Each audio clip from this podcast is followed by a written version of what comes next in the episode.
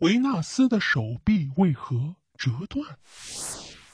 维纳斯在世界范围内享有盛誉，但是令人们苦恼的是，他的手臂呀都折断了。这究竟是什么原因呢？一个人偶然找到了19世纪法国舰长杜蒙·居维尔的回忆录，为我们破解了这个谜。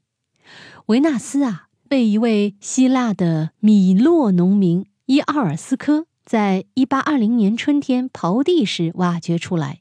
刚挖出来时，维纳斯右臂向下垂，手摸着衣服，左上臂超出头顶。那时候的法国驻米洛领事路易斯·布勒斯特知道这个消息后，立刻到了这个农民家里，说自己要用高价买下这一具塑像，同时得到了这个农民的同意。可因为手头缺少充足的现金，就只能让法国舰长。杜蒙·居维尔立刻前去君士坦丁堡，向法国大使说明这件事。大使得到消息后，马上派秘书拿着一笔巨款，跟着居维尔立刻去米洛购买女神像。但是那时候，这个农民啊，已把神像出售给一位希腊商人，同时已经装船外运。居维尔那时候立刻决定凭借武力去抢。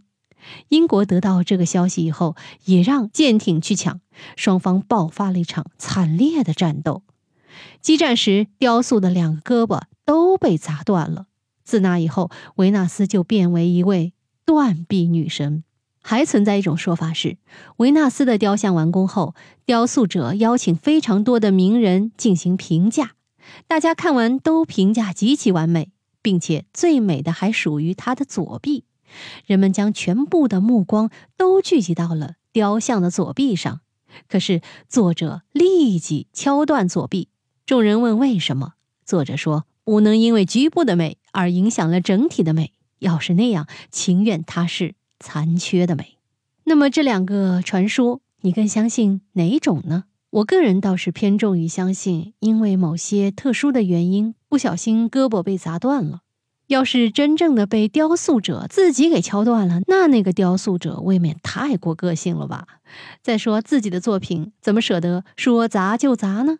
不过吧，历史上的传说总归给了我们后人很多的谈资空间。未来再看到维纳斯的雕像时，你也可以和朋友们说说这两个传说，看看他们相信哪一种呢？好了，密室里的故事，探寻时光深处的传奇，下期咱继续揭秘。